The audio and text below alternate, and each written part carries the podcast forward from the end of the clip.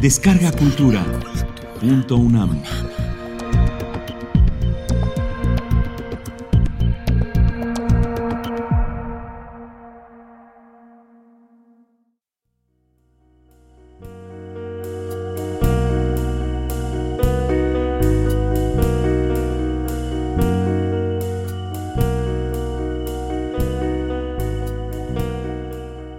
Del libro Cómo ser mujer y no vivir en el infierno.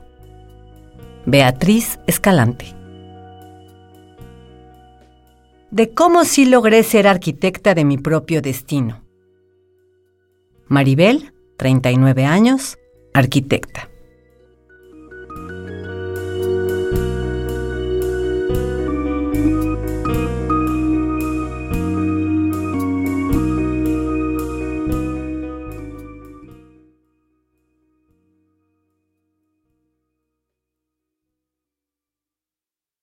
En el terreno marital los hombres no obedecen.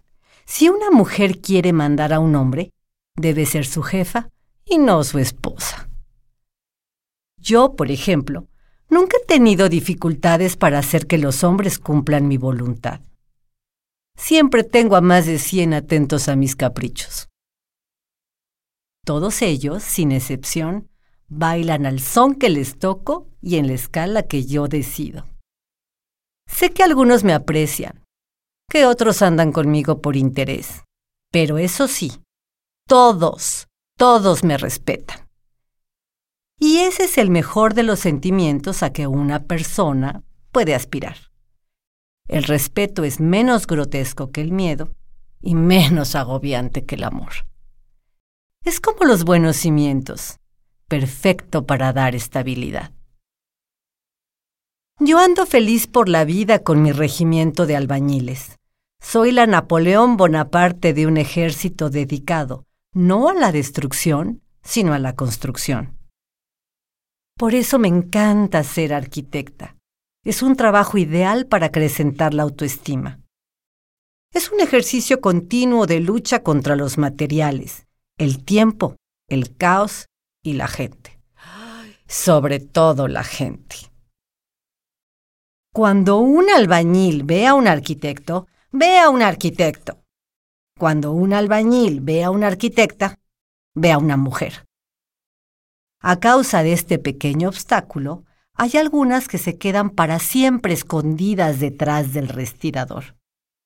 Otras, apenas menos cobardes, se atreven a remodelar casitas, cuando de lo que se trata es de remodelar el mundo que se queden refugiadas en el sótano de su propio temor, acompañadas de un inofensivo y anciano maestro de obra. Que se queden durante días enteros oyendo metros y metros de frases insulsas acerca de un papel tapiz. ¿De qué otro tema podrían hablar con esas señoras tan indefensas como carentes de vida? Yo no. Yo jamás me he dejado encerrar entre cuatro paredes, ni siquiera cuando soy yo quien las construye. ¿Qué habría sido del famoso Cassius Clay sin contrincante? El que teme a la guerra nunca vence, y lo primero que pierde son las ganas de luchar. Yo no nací para ser la protagonista de un vestido de novia mucho menos para vencer adversidades microscópicas como complacer a un maridito en asuntos de sazón. Para eso existen los restaurantes. Aguantar a un marido es más fastidioso que impermeabilizar techos de dos aguas con pincel. Es más absurdo que cortar mosaico con navaja de un solo filo y más inútil que entirolar paredes antes de ranurarlas para meter el cableado. ¿Quién necesita un marido en estos tiempos? Normalmente ganan poco, exigen mucho, y es casi imposible hacerlos triunfar desde la retaguardia. El lugar de la mujer en el matrimonio no es mejor que en el fútbol americano. A los 20 años, la esposa equivale a una porrista. A los 30, si entiende del asunto, puede llegar a entrenador, y si no entiende, le tocará estar en la banca, limpiándola. Y no es otra la situación de la mujer en el mundo de los toros. Yo no nací para público, ni para burladero. Vine a este mundo para enfrentarme al toro. ¿Es posible hacer un buen lance de capote detrás de la barrera? Definitivamente, no estoy hecha para la vida conyugal ni para ninguna de sus consecuencias. Sin embargo, me parece bien que nazcan niños. Si no existieran, ¿quién pagaría la construcción en el futuro? A mí lo que me gusta es obrar milagros.